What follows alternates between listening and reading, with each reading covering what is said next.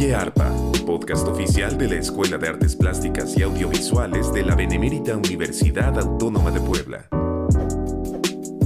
Gracias por acompañarnos en Oye Arpa, el podcast de la Escuela de Artes Plásticas y Audiovisuales, en el que damos buenas noticias a través de entrevistas que hacemos a integrantes de nuestra comunidad que han tenido logros que tienen proyectos eh, que han alcanzado éxitos particulares. Y el día de hoy vamos a platicar con una profesora de nuestra escuela.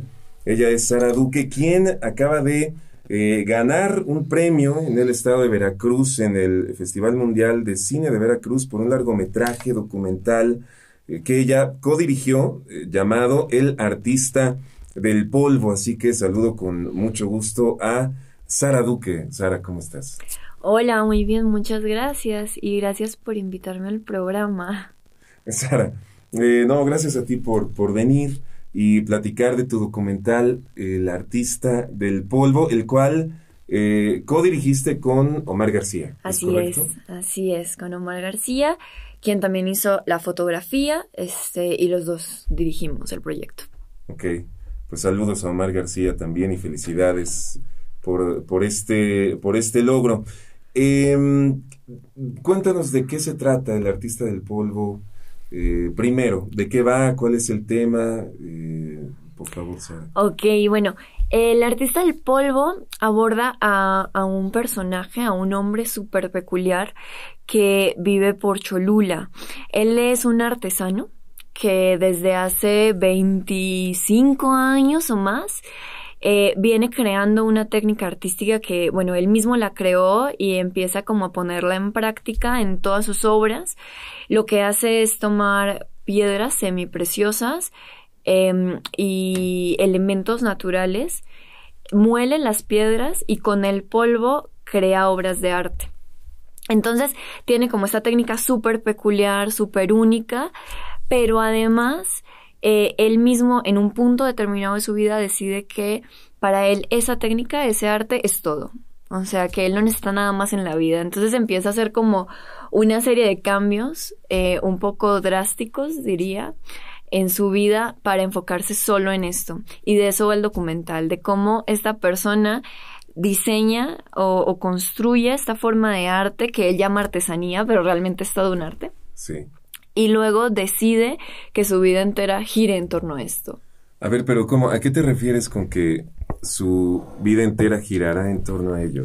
Es, es decir, este hacía otras cosas antes que ya no hace o cómo, ¿a, qué, a qué, qué, está pasando exactamente? Pues él, él estudió um, psicología clínica. Ajá.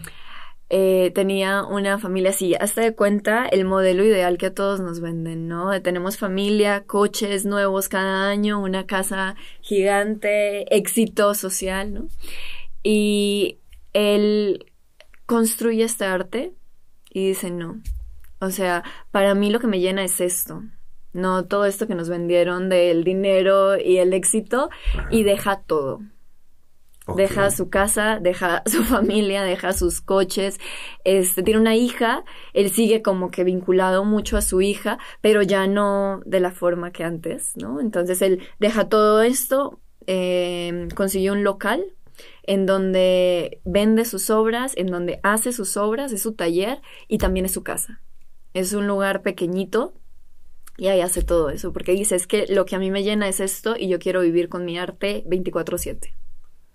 Ok, y lo que hace con estas, eh, ¿cómo llamarle, Sara? Este polvo de las rocas o es, es, es, eh, sí. es, obra plástica, por supuesto. Sí, es obra plástica. Lo que hace es moler las piedras con el polvo, bueno, y tiene seleccionados así como 100, 100 polvos diferentes, de 100 piedras diferentes, de colores diferentes y de tamaños diferentes, es una locura. Y lo que hace es ponerlo en lajas de piedra y con eso hacer diseños prehispánicos. Okay. Este, de hecho, sus obras son de las pocas de artistas mexicanos que se venden en el Museo de Antropología, porque parte de su idea es que él quiere hacer obras que sean este, responsables, o sea, que sean como similares a las obras prehispánicas. Entonces él sigue totalmente esta línea y en ese mismo orden de ideas decide utilizar polvos naturales, porque dices que estos eran los materiales que ellos utilizaban antes. Este, las culturas prehispánicas, quiero decir. Claro. Solo que ellos lo utilizaban de una manera diferente. Yo decidí utilizar el polvo polvo, dice él, ¿no? Ok. Eh, y bueno, a ver, eh, está interesantísimo. ¿Cómo, cómo es que eh, lo contactaron? ¿Cómo lo, cómo lo conocían? Si, si, si puedes, disculpa mi curiosidad, pero me parece una historia muy particular. ¿Cómo dieron con esta historia, pues? Este, pues yo creo que igual que con la mayoría de documentales, tú te topas con ellos cuando vas a recorrer el mundo, ¿no? Entonces estábamos cerca de la iglesia de Tonancintla, ahí es donde está su taller. Este, vemos las najas de piedra a lo lejos porque ahí mismo las vende, o sea, ahí donde vive las hace y las vende. Entonces, las vimos, yo me acerqué porque me llamó muchísimo la atención y él es una persona supremamente abierta. Entonces, cuando llegamos, nos empezó a explicar todo sobre su técnica artística y lo que este mm, me enamoró de él fue esta pasión con lo que lo decía. Entonces lo conocí y dije en ese mismo instante, yo tengo que volver a hacer un documental sobre esta persona. Ok. ¿Y este proceso cómo fue? De, pronto hablaste con él y le dijiste, me interesaría hacer un documental porque estoy eh, fascinada con, con, tu obra y ¿cómo, cómo fue esto? Es que, disculpa Sara, pero también poder compartir con, la gente el proceso de realización, digamos, de un documental, creo que es interesante, ¿no? Eh, de pronto no todo el mundo se imagina lo que hay detrás de un documental y eh, lo complejo que puede ser generar una confianza y generar una comunicación verdadera y luego usar la cámara y saber que esto va a quedar eh, en la perpetuidad, o sea, em, ¿cómo, ¿cómo fue este proceso? ¿Cómo, cómo te acercaste y, cómo fue el convencimiento para que él participara en la realización del docu? Sí, es, es, muy, es muy loco porque efectivamente, cuando hacemos documentales como que tenemos estas personas que nunca, nunca han estado frente a una cámara y no tanto tiempo, ¿no? Entonces, ¿cómo, ¿cómo hacer para que se sientan tranquilos? Bueno, la verdad es que yo sí soy muy honesta y bueno, yo quiero, cuando conozco a alguien, quiero hacerle un documental, yo sí llego y le digo, oye, me encantaría hacer, o sea, soy cineasta y me encantaría hacer un documental sobre ti. Este, y a primera, a priori, como que es la desconfianza, ¿no? Como de cuántas personas no se interesan por lo que hago. O eso fue lo que expresó Mario, ¿no? O sea, cuántas. Mario es el protagonista. Mario se llama. se llama Mario. El artista se llama Mario, muy bien. Exacto. Es como esta desconfianza, ¿no? Así de cuántos, cuántos dicen que se interesan, pero realmente pasando el tiempo, pues ya no nos interesan más. Entonces fue llegar, decirle, me encantaría hacer un documental sobre ti sin saber muy bien qué iba detrás, ¿no? Porque a mí lo que me llamó la atención fue su obra. No, no tenía yo idea de todo lo que había detrás, toda su historia de vida, que es de lo que al final se trata el documental, ¿no? O sea, todas sus obras son un poco una excusa para el otro. Entonces nos acercamos, le planteamos la idea y durante... Perdón, disculpa, Sara, ¿todas sus obras son una excusa para su estilo de vida? O sea, ¿A qué te refieres? Eh, toda el, el cuando, cuando hacemos el docu, hablar de todas sus obras, de esta técnica artística maravillosa que él creó, es un poco una excusa para profundizar en su, en su historia de vida, en su estilo de vida, que es lo que de verdad es muy peculiar. O sea, su técnica es súper peculiar, pero lo que a nosotros nos pareció verdaderamente interesante es la persona que hay detrás de esa técnica, ¿no? Sí, disculpa. no te preocupes. Este, entonces, bueno, le plantamos esto él estaba como un poco confundido, así como, o sea, como un documental, ¿no? No entiendo. Y durante varios meses estuvimos yendo un par de veces a la semana sin cámara, solo a conocerlo a él. Claro. Solo a platicar. Entonces, gran parte de lo que aprendimos o lo que conocimos sobre su vida fue antes de llevar la cámara. Posteriormente llevamos la cámara y la verdad es que es totalmente real que llegas con la cámara y las personas como que entran en shock, ¿no? Es como, como de, ay, espérate, ¿no? Claro. Entonces, una vez llevamos la cámara, fueron varias semanas o meses incluso para que él volviera a tener la confianza de hablarnos lo que nos hablaba antes. Entonces fueron entrevistas, conversaciones, a veces incluso nada más era como como él es como tan enamorado de su arte, llegábamos y nos decía, es que estoy trabajando. Y entonces lo dejamos trabajar y poníamos las cámaras y nada más esperábamos a que, esperábamos a que acabara de, trabajar, ¿no? Ok.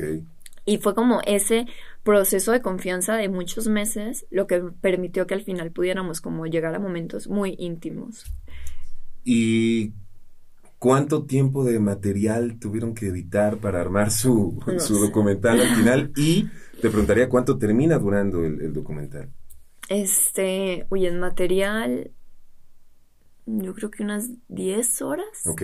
Un poco más, tal vez. De las puras entrevistas eran como 5.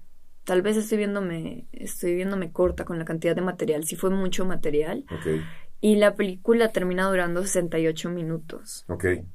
Realmente hubo un proceso de edición arduo, arduo, arduo Em, fue año y medio de filmación y un año entero de editar. Este, al inicio edité yo, llegó un momento en que colapsé, porque siempre cuando es tanto material dices, ya, no, te saturas de material. Entonces es como, hasta aquí llegué yo, o sea, no puedo, no puedo seguir yo editando. Entonces llamamos a un editor para que terminara de hacer el proceso. Claro, tomar las decisiones de qué voy a dejar fuera y qué voy a dejar dentro. demasiado doloroso. En qué orden y y sí, me imagino que debe ser muy complicado teniendo tanto material. A ver, Sara, entonces fueron dos años y medio, digamos, de trabajo. Así es. Para terminar eh, con el documental que dura una hora ocho minutos, ¿no? Exactamente. Eh, es interesante, de pronto, eh, poder platicar estas cosas que hay detrás de un, de un documental que, por supuesto, tiene un proceso, pues, comúnmente muy diferente a la ficción, ¿no? Eh, y, que, que, quienes nos están escuchando puedan imaginarse un poco cómo es este, este trabajo. Ok, entonces tenemos un largometraje documental. El, título eh, ahora mm, creo que nos queda mucho más claro porque se llama El artista del polvo.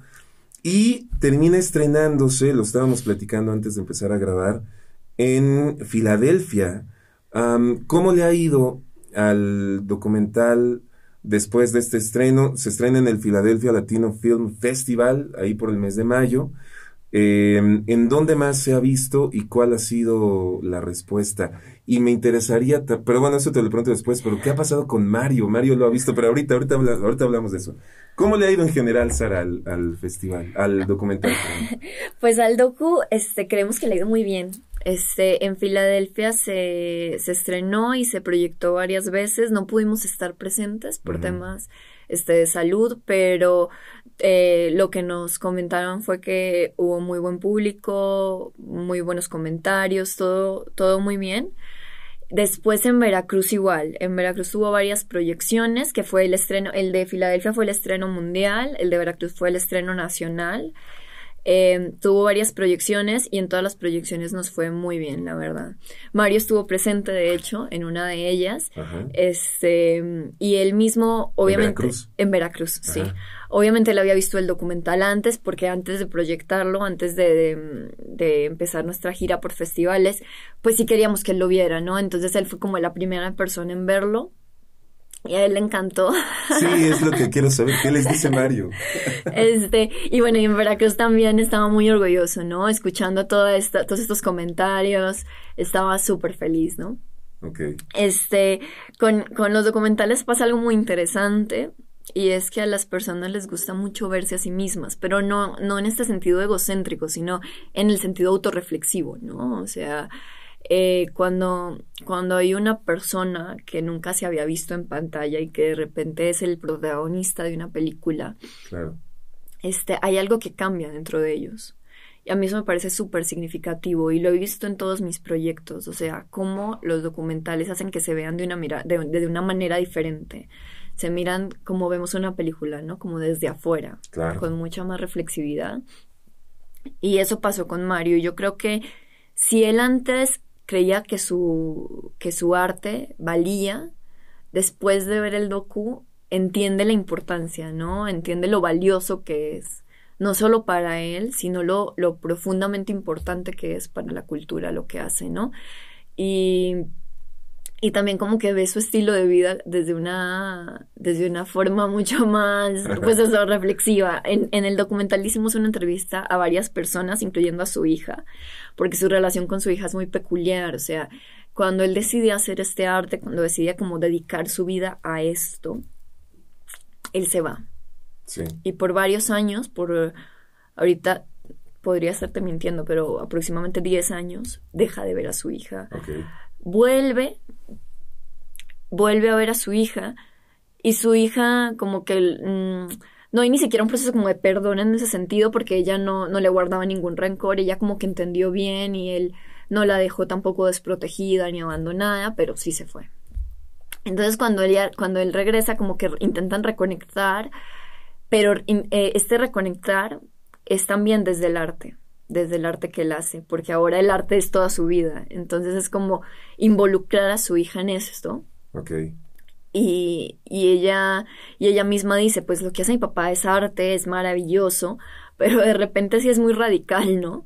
Y, y el día que hicimos esa entrevista, él estaba presente y él estaba prestándole mucha atención a su hija, ¿no? Y ella como que hablaba todas estas cosas que yo creo que nunca le había dicho en su vida. Claro, es lo primero que pensé. Sí, sí, sí. sí, sí, sí, sí, no, no, no, yo creo que nunca habían hablado sobre esos temas y de repente ella empieza como a decir todas estas cosas, entre que está muy orgullosa de él, pero a la vez como que como que mi papá es muy peculiar, ¿sabes? Venir a vivir aquí solo por el gusto de hacer esto que hace, pues mi papá es peculiar, ¿no? Entonces fue muy interesante ver cómo él se enfrentaba también a esta perspectiva de su hija, de sus amigos, de lo que opinan todos sobre su forma de vivir. Este, me pareció como una de las cosas más significativas, ¿no? Sí, claro, los micrófonos y las cámaras y el poder del, cine, algo habrán movido al menos ahí en la relación entre Mario y su hija, seguramente. Eh, Sara, siempre es un poco difícil hacer esta pregunta, o más, creo que más bien responderla, ¿no? Pero, porque como esto es sonoro y el, y el cine muestra, eh, cuesta trabajo. Pero, pero podrás platicarnos un poco acerca de eh, la estética, del estilo, de los recursos que eh, decidiste utilizar para narrar esta historia, es decir, qué, qué, qué tipo de, de documental es y, qué, exacto, ¿a qué, a qué recursos acudes de pronto para poder contar esto. Este, bueno, cuando conocí a Mario, eh, una de las cosas que me pareció como más significativa de él, visualmente hablando, pues, son sus manos. Okay. Es una persona que trabaja con sus manos él hace arte con estas con sus manos, pero también con sus manos va y recoge el material y muchas veces tiene que ir hasta Veracruz, él es de Veracruz, hablando de eso. A la playa porque hay un tipo de arena que él usa, pero es un tipo de arena muy específica que solo encuentra entre cierto tipo de rocas, una locura, ¿no? Entonces, em, sus manos tienen mucha personalidad. Una de las ideas fundamentales que yo tenía clarísima desde el día uno es que quería que sus manos fueran protagonistas en la historia. Ok. Eh, em, como esta, esta fuerza que tienen de toda la experiencia que tienen, todo el, toda la vida que, que resaltan, ¿no? Otro punto importante eran las texturas. Él eh, trabaja con estos polvos, también con piedra, y todo eso tiene mucha textura y mucha personalidad. Entonces los planos cerrados, este, las texturas, todas estas cosas tienen mucho protagonismo en la historia. Pero no quería que eso nos hiciera perder de la pues de la verdadera historia, ¿no? De la naturaleza, de la personalidad de Mario. Entonces, el docu está muy en planos cerrados. Tiene mucho color, porque la vida de Mario tiene mucho color, aunque, aunque sea un lugar pequeño donde vive, tiene demasiado color, tiene demasiada experiencia los polvos, todo el arte, todas las piedras, tiene como mucha personalidad. Entonces lo que quisimos fue enfocarnos como en estos elementos. Ok, visualmente son planos cerrados, manos, colores, material de trabajo, etcétera. Y entiendo también que hay eh, entrevistas, ¿no? ¿Qué es lo que nos platicabas? Hay entrevistas a diferentes eh, personas que han tenido contacto con él, que lo conocen y por supuesto me imagino que a Mario mismo. Sí, las entrevistas, por cierto, fueron una, una cuestión bien interesante porque de las primeras, qué sé yo, las primeras cinco entrevistas que le hicimos con cámara, nada de esa información nos, nos era de mucha utilidad porque como no tenía todavía Mario la confianza con la cámara, como que no decía nada que fuera más allá de lo superficial, ¿no? Entonces fue muy, fueron muchas entrevistas hasta que por fin ya Mario empezó como a abrirse bien con nosotros en cámara, ¿no? Tenemos entrevistas con Mario, tenemos entrevistas con sus familiares, con sus amigos y otra cosa que me parece muy significativa del sonido del docu es que trabajamos con un músico que se enfoca en música prehispánica, pero eh, desarrollada con em, instrumentos más modernos y viceversa. O sea, música más contemporánea, pero con instrumentos prehispánicos. Y creo que esa, esa música le dio un gran plus al proyecto. Ok. Eh, bueno, eh, entonces, a ver, son dos años y medio de trabajo, hay música original, eh, al final terminó editando alguien más, que no fueron ni, ni Omar García ni tú. no, para, para, sí, la mirada externa esta que pueda como contar esta historia ya sin, sin, sin haber estado involucrado en el proceso, ¿no? todo este trabajo, ¿cómo fue financiado, Sara? cuéntanos un poco eso, porque sí, es que bueno, es todo un tema, ¿no? Em, ¿Tuvieron algún, algún apoyo de algún lado? ¿Cómo fue? Todo este fue, fue de nuestra productora. Así, totalmente independiente. Sí, totalmente independiente, porque pasó una cosa, empezamos a filmar en pandemia y, y gracias a pandemia como que todos los presupuestos para muchas cosas se recortaron. Ok. Y en segunda instancia, em, la historia de Mario o más bien el motivo por el que me gustó o que me interesó hacer un proyecto sobre Mario era muy personal. O sea, a mí personalmente me llamó mucho la atención, pero era complicado explicar eh, al inicio por qué, porque nos había llamado tanto la atención. Entonces decidimos hacerlo con recursos propios, porque aparte en la pandemia se nos facilitaba muchísimo. O sea, nosotros con el equipo de nuestra productora íbamos, filmábamos, este, cuando teníamos como nuestros tiempos. ¿Cómo se llama su productora? Este se llama Nemona Films. Ok. Este, entonces íbamos con todo el equipo, como en los tiempos que Mario tenía y que nosotros teníamos y que la pandemia también nos permitía, y así se hizo la mayor parte del rodaje. Entonces, cuando ya teníamos todo ese material y en pandemia, pues se nos hizo mucho más sencillo, eh, pues hacerlo nosotros mismos, con nuestros propios recursos y, y con el apoyo de, de personas, pues de profesionales súper, súper generosos será la palabra, pero también súper talentosos que nos apoyaron a hacer todo esto. El, la post de audio la hizo este Santiago Arroyo, la música que la hizo Edwin Arce, que creo que es estudiante de música aquí en ARPA, en, en WAP, quiero decir. En la WAP, Exacto. Em, la edición que la hizo Miguel Lavandeira, Ok.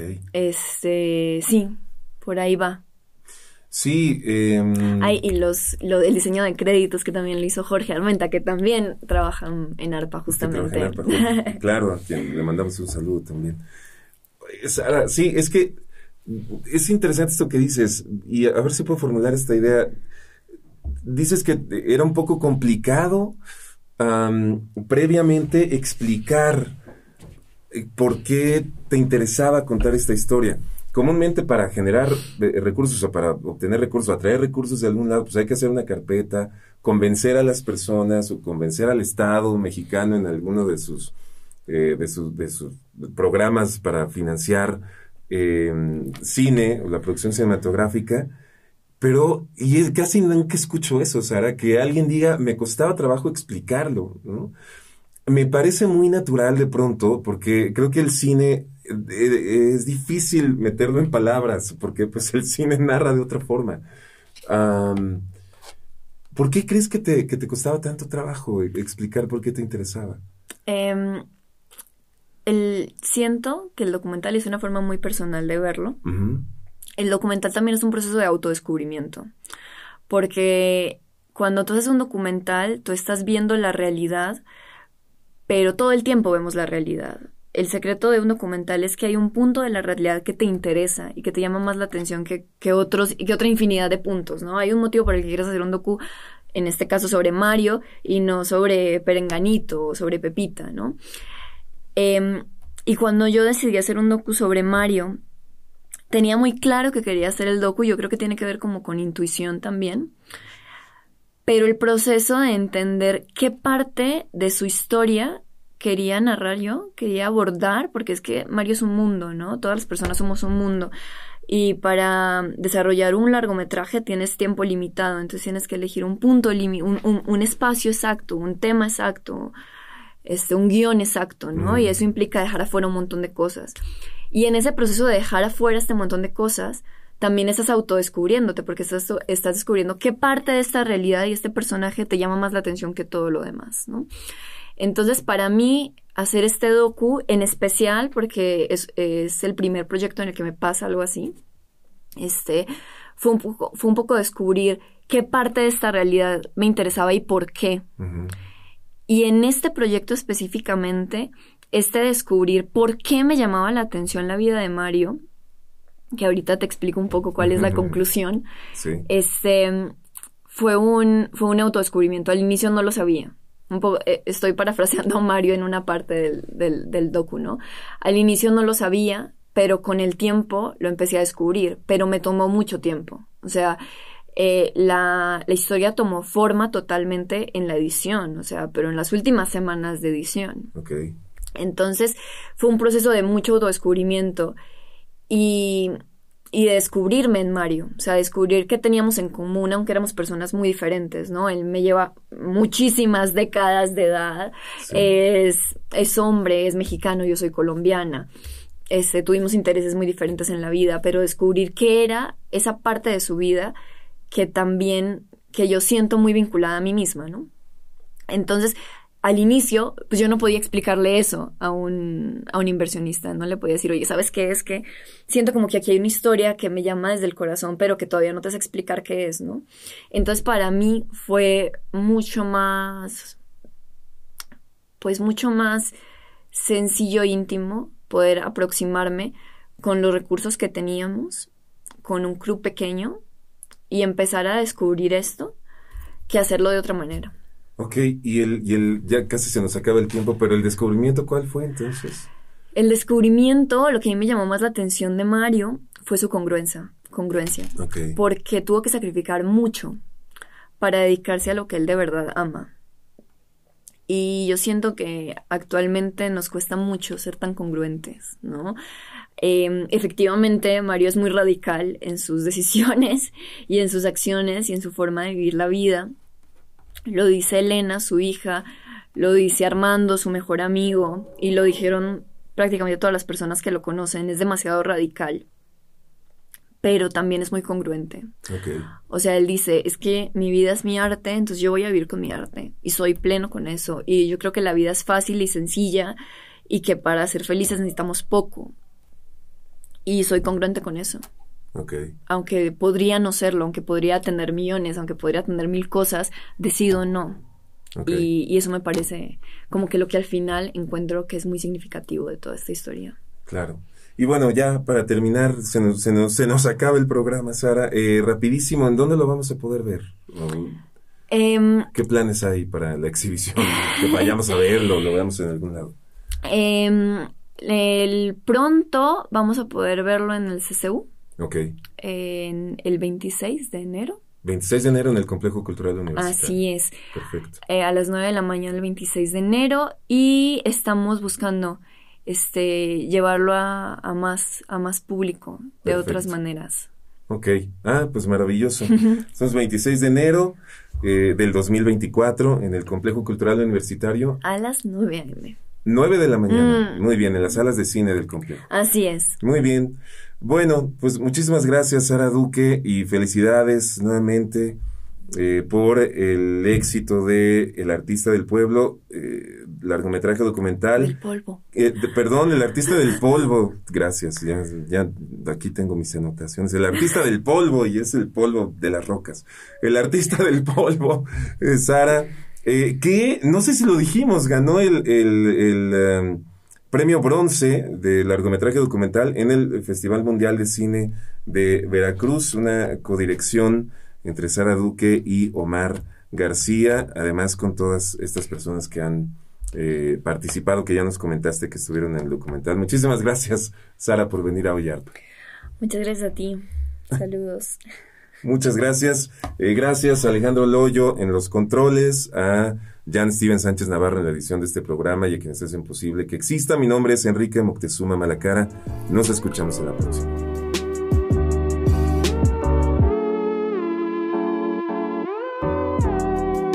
Esto fue Oye Arpa, edición Jan Steven Sánchez Navarro.